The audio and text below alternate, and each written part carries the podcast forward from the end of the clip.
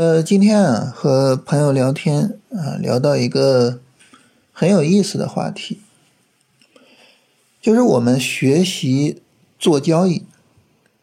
那在学习的时候呢，可能我们花费了大量的时间，啊，付出了很多的精力，可能我们也学习了很多的学习资料啊，这些书啊、音频啊、视频啊，啊，当然这些学习资料里面肯定里面有很多很好的资料哈。所以我们可能就会觉得，啊，这个很有收获，啊，可能在学习的时候，我们也经历过，呃，很多的那种顿悟的那种过程，啊，这我交易问题我都想明白了，啊，这交易这没问题了，可以了，啊，但是呢，一看账户，其实和之前没有什么重要的区别。啊，并没有说比之前做的更好，甚至于呢，因为可能就是学的方法太多，用的方法太多，可能账户会显得更乱，甚至呢，有可能会比之前做的更差。就这是我们很多人在学习的时候，可能是一个就是很深刻的感受。所以我们就想问，就是为什么？或者说呢，我们怎么样去学习才能够有更好的学习效果？那在聊这个话题的时候呢，我们提到了一个很有意思的事情哈，就是很多价值投资者说呢，啊，我们用不好价值投资，往往是因为呢，我们没有办法接受慢慢变富。啊，就是你做价值投资啊，你深入的研究一下。企业，然后呢，你认可了这家企业之后呢，你买了他的股票啊，长期持有啊，跟着他一起成长，对吧？那这个呢，可能首先时间会比较长，然后呢，收益可能并不会很夸张，它可能是一个很正常的收益，比如说什么十年十倍啊，或者是诸如此类的。但是呢，我们一听啊，十年才十倍。那你看这些妖股是吧？连续涨停这些妖股，可能一个月就十倍，你这不行，受不了是吧？哼 所以这个时候呢，我们就用不好价值投资啊。有很多价值投资者说这个观点，哎，我我们聊的时候我就说啊，是我们能不能借用这个观点，或者说套用这个观点？就是我们很多人学习啊，不得其法。是不是因为我们没有办法接受慢慢的获得盈利能力？哎，他是不是就是有这么一个情况？你比如说，我我拿到一本书啊，或者是是音频视频啊，就是所有这些学习资料吧，我都希望呢，就它是纯干货，哇，干的挤不出来一点水啊。就像鲁迅说的是吧？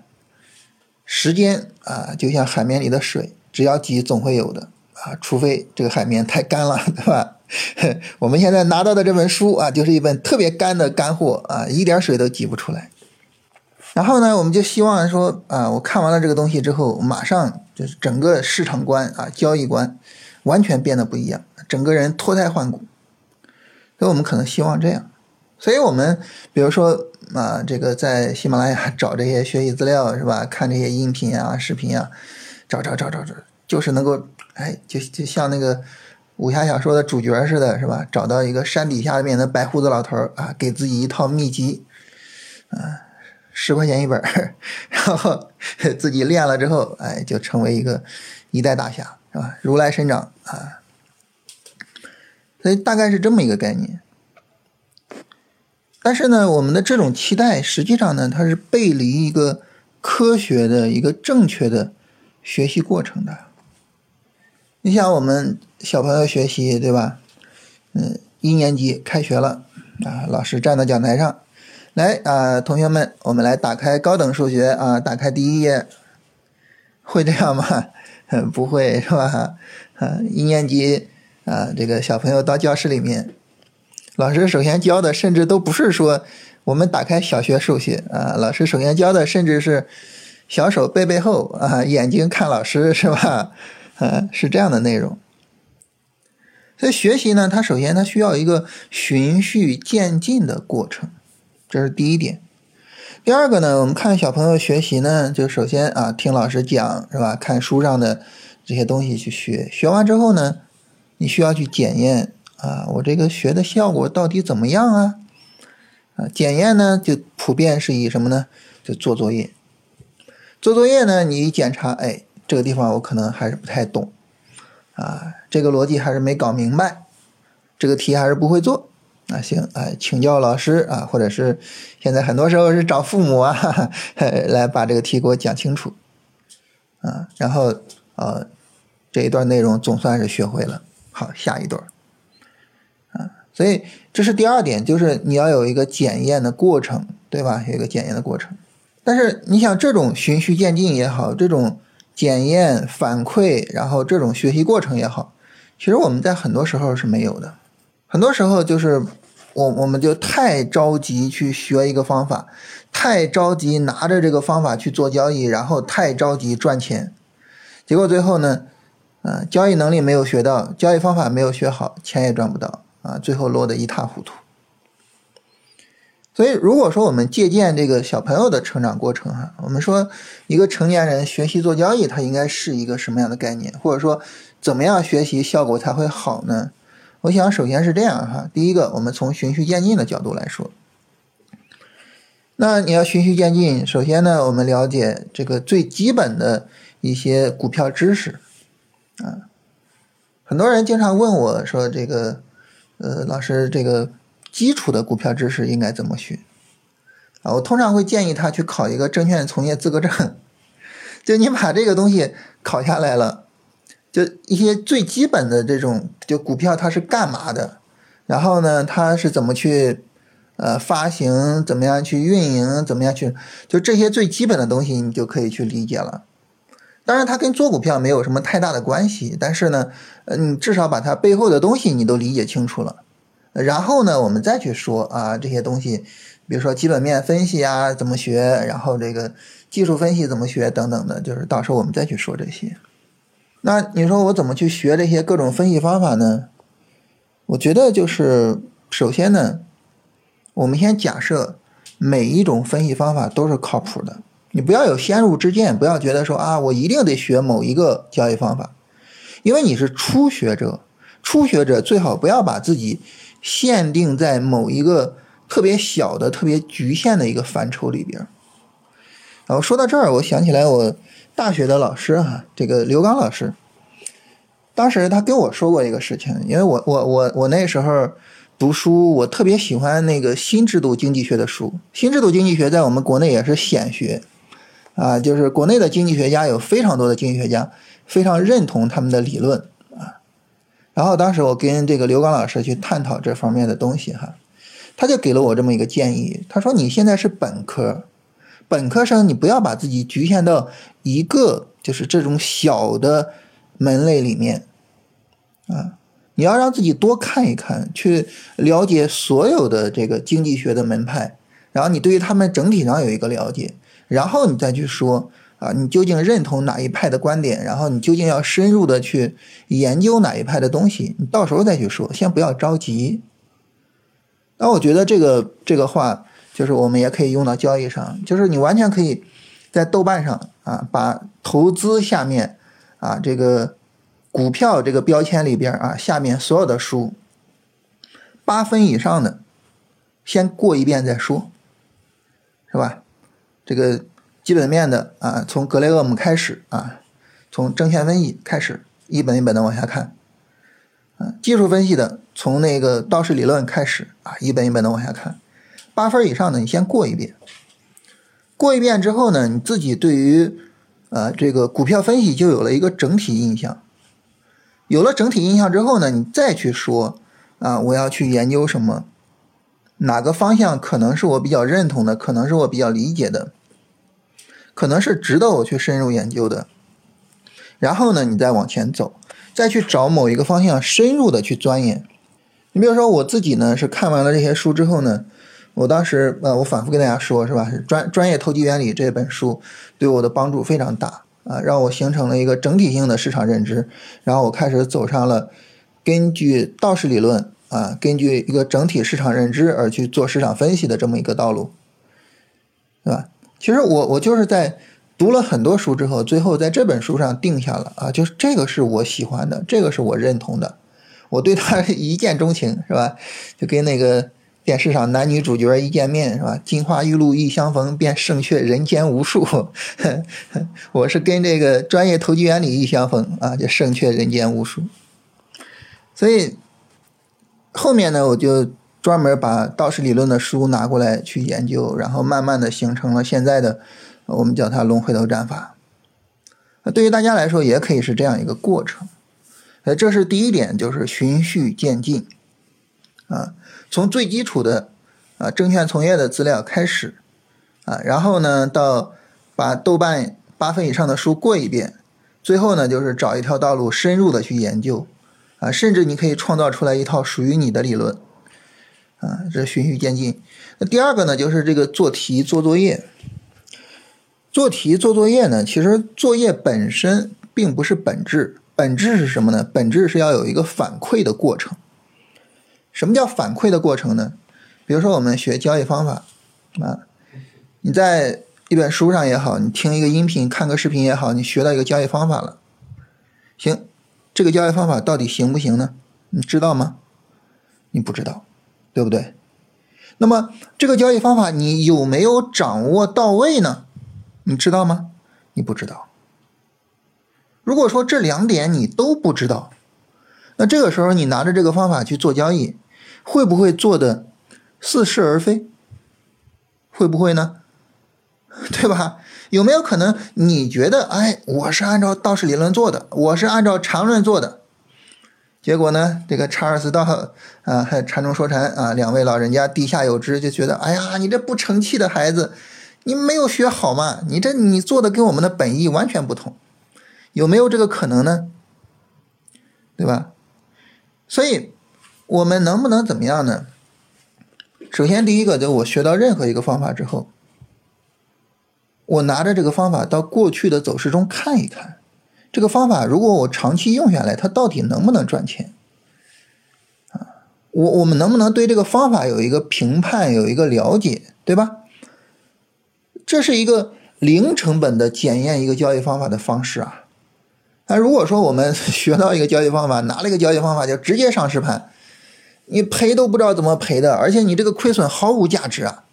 你可能钱赔了，但是经验一点都没有增加，对吧？你因为就是乱做啊，所以你如果说拿着方法去过去的走势中看一看，零成本的去增加很多的交易经验，这个时候呢，啊，不说别的，至少我们对这个方法行不行，我们心里是有底了。能行的方法，好，我们来第二步。第二步是什么呢？就是实时的去判断这个行情。但实时的判断这个行情啊，我们没有办法说再去找查尔斯道他老人家去请教了，是吧？什么时候去见他老人家的时候，可能股票交易对我们来说也不重要了。重要的是有没有一个偏方可以治好我的病啊？这 如果说啊，这个不可能。那怎么样有可能呢？怎么办呢？就是向市场学习啊！你看，我通过过去的走势去看，好，这个方法毫无问题。那行啊，那我也根据现在的走势去做判断，判断完了让市场来评判我的判断对不对，是吧？你像昨天呢，有朋友问说：“老师，你看我根据龙回头选了一只股票啊，现在赔了百分之二十。”这个赔了百分之二十呢，首先就是不设止损，这个是肯定是有问题的，是吧？做交易不设止损不行。第二个呢，就是你比如说哈，如果说你没有我可以问，你就是自己找了一下龙回头的资料去研究，那这个时候你说我怎么样能够有一个反馈，然后告诉我我选的股票行不行呢？最简单的就是你不要只选一个股票，啊，你每天选十个票，每天都去选。你不要管大盘怎么样，不要管行情怎么样，因为你就是为了检验自己选股票的能力嘛。每天选十个，每天选，选出来之后，第二天、第三天，因为你如果做短线，尤其是做超短，可能第二天、第三天市场马上就告诉你，就你选的行不行，对不对？好，然后呢，你再去研究，就是我选的这些行的，它是怎么回事呢？为什么能涨呢？我选的这些不行的有没有什么问题是我没有发现的呢？因为市场已经把后面的走势走出来了，等于他已经把答案给你了。你看着答案，你对着答案去看，你这题有没有做错？你还不会做吗？对吧？这个时候呢，可能啊会有四种情况。第一种情况，这个走势啊虽然赔钱了，但这走势出来一次做一次，出一次做一次，这走势必做的。好，那这个赔钱也没有关系啊。第二个呢，就这个走势赔钱了啊，但是有我没有发现的问题，这走势以后不能做了。你看，这就经验增加了，对不对？第三点就是这个走势挣钱了，而且毫无问题，这个走势走得很好。哇，这这这种走势必做。那行，那这就是一个正面的经验的积累啊。呃，一会儿我再说一下啊，就是正面的经验积累对于我们来说比负面的经验积累要重要的多啊，这个我们一会儿再说。最后呢，就是这个走势挣钱了，但是我事后才发现啊，它有问题。那你说以后这走势还做吗？也不做了，就我只做那些我事后无论盈亏我都必须得做的走势，只做这种走势。这个时候让市场告诉我。对吧？让市场告诉我，让市场给我形成一个反馈，然后呢，我通过这种这种训练，我就能够知道我对这个方法掌握的很好了。当然，我的掌握可能和那个查尔斯道，可能和禅中说禅，可能和他们的原始的想法还是不一样，但是没有关系了。为什么？因为我挣钱啊，我挣钱了，我管他怎么样，一样不一样呢？是吧？跟他们不一样才好呢，跟他们不一样，说明我创造了新的方法呀，是吧？所以，我们可以在跟市场反馈的过程中去，啊，获得啊更好的经验。在这里，我刚才说了哈，就是正面的经验比负面的经验会更有价值。这个呢，我给大家解释一下啊，什么叫正面的经验呢？就是我这么做会挣钱。什么叫什么叫做负面的经验呢？就是你这么做会赔钱，不要这么做。很多人比较喜欢强调负面经验啊，比如说查理芒格经常说：“如果说我知道我会死在哪里，那么我这辈子都不会去那儿，是吧？”就是庞统的落凤坡啊，这辈子都不要去。但是呢，我就我个人来讲呢，我觉得正面的经验会更为重要一点。为什么呢？因为在交易的这个丛林里面，可能正确的道路只有那么几条，错误的道路呢，可能有千万条。哪怕我花费精力、花费时间，我趟出来了几条道路是错误的，有什么价值吗？没有价值啊！千万条错误的道路，去掉几条被我趟出来的，还剩千万条，有什么意义吗？没有意义呀！我浪费了大量的时间啊！但是如果说我通过经验总结找到了，哎，正确的道路里面的其中一条，那这个时候就有价值啊！我就可以顺着这条路走啊！所以正面的经验积累的价值远远高于错误的经验积累啊，这是我个人的观点啊，就是对不对我也不敢说啊，因为因为跟查理芒格老先生的观点不一样，这搞得我心里也没底。但是呢，我是这么想的啊，就是大家可以琢磨一下这个事情。那在这个过程中呢，我们就会发现我们的整个学习过程到这里，请注意啊，到这里还没有开始实盘操作。明白吗？到这儿还没有开始实盘操作呢，啊，很多人做股票就是别管怎么样先开个户，别管怎么样先往里放点钱，别管怎么样先买股票，是吧？啊，这个《孙子兵法》说胜兵先战而后求胜啊，说的就是我们，呃，先战先买股票再说，买了之后阿弥陀佛，哎呀，赶紧涨吧，阿弥陀佛，是吧？但是真正的学习，严谨的、严肃的学习，到这儿还没开始开户呢。你得真的确认你有一定的专业能力了，然后呢，你再说啊，我要不要开个账户？我要不要实盘去试一下？对吧？我本来准备啊，一百万的闲钱，我拿个三五万试一试，我到底行不行？但这里边呢，就是可能涉及到什么呢？涉及到去实验的成本。啊，就是如果说呢，我们做短线做超短，可能你试个几个月你就知道自己行不行了。你要做价值投资，那你这实验时间就会比较长一点。所以不同的情况下呢，我们的这个投入资本也可以不一样啊。你价值投资这种实验成本比较高，可以多投一些啊，就实验的时间成本比较高，是吧？可以多投一些。但是别管怎么说，一定是要在自己有足够的专业能力了之后，再开始去做这个实验啊？为什么呢？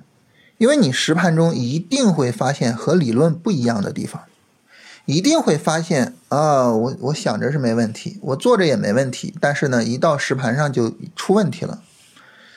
这里面呢，可能是有理论本身的问题，可能有我们执行的问题，可能有各种问题，但是你还是需要去总结。啊，还是要去总结，还是需要去找到问题，最后呢，把这些实盘中的问题也解决了，一套理论，一套方法真正能够落地了。好了，这个时候正儿八经的把自己的实盘账户做好它。啊，那从第一步，从你一开始啊拿着证券从业的书去学习，到这一步，可能中间要花个几年的时间。也就是说，我们可能就是正常的速度的话。啊，正常速度就是完全自学啊，正常速度可能几年的时间是吧？我们能够把这个交易给学好啊，但是我们能够经受几年的学习时间吗？我们愿意去说我有几年的时间去学习吗？不知道啊，不知道啊。但是如果说我们不愿意，我们不想着慢慢的拥有盈利能力的话，我们有没有可能到最终也没办法拥有盈利能力呢？这是一个我觉得很值得我们思考的问题，就好像说，如果我们不接受慢慢变富，是不是就没有办法变富呢？我觉得很值得我们去思考。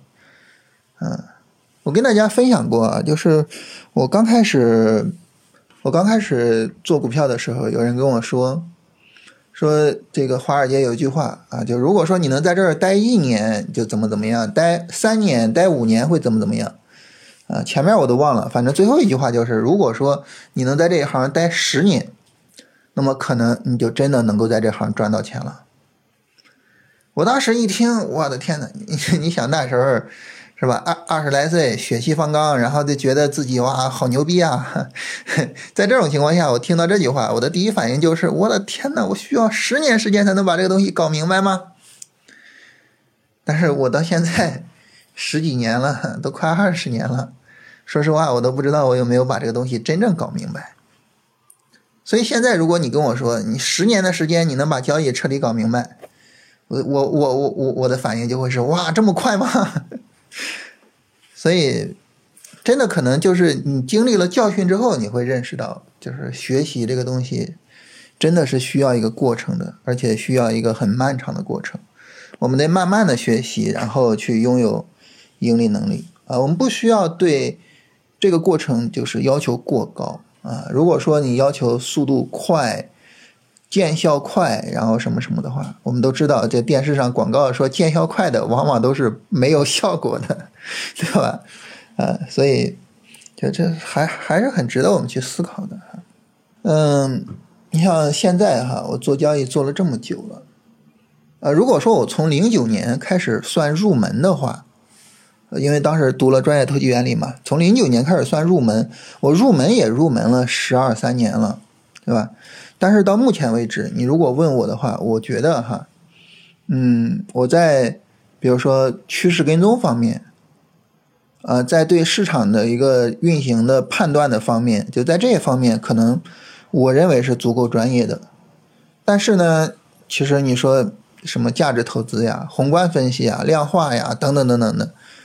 太多东西是我完全不了解的，所以这一行太深了，嗯，需要学的东西太多了，所以我觉得我到现在也也也没办法说 完全懂交易，我只能说我懂趋势跟踪啊，而且在这方面很专业，其他的就，所以我我不知道大家对于这个你十年后的你自己抱有一个怎样的期待。然后进而呢，你可以反推你对五年后、对三年后、对明年的自己抱有怎样的期待？我我不知道啊，但是呢，我是希望，就是我们不要给自己太大的压力，我们要允许自己成长的慢一点这个时候我们有可能扎扎实实的成长到我们期待的那个样子。但是如果说我们给自己的压力过大的话，我希望我明年就成为一个 一个一个一个一个专家，然后后年我就要成为亿万富翁的话，我觉得我们可能就就会出现揠苗助长的那个情况，对不对？啊，好吧，这事跟大家分享一下这个事情哈，就是希望大家能够对自己的要求。稍微的低一点点，然后让自己的步子稍微的慢一点点，然后让自己真正学到东西。同时呢，最好是控制好金钱投入的成本的前提下，真正学到东西。就这是我跟大家聊这个话题的目的。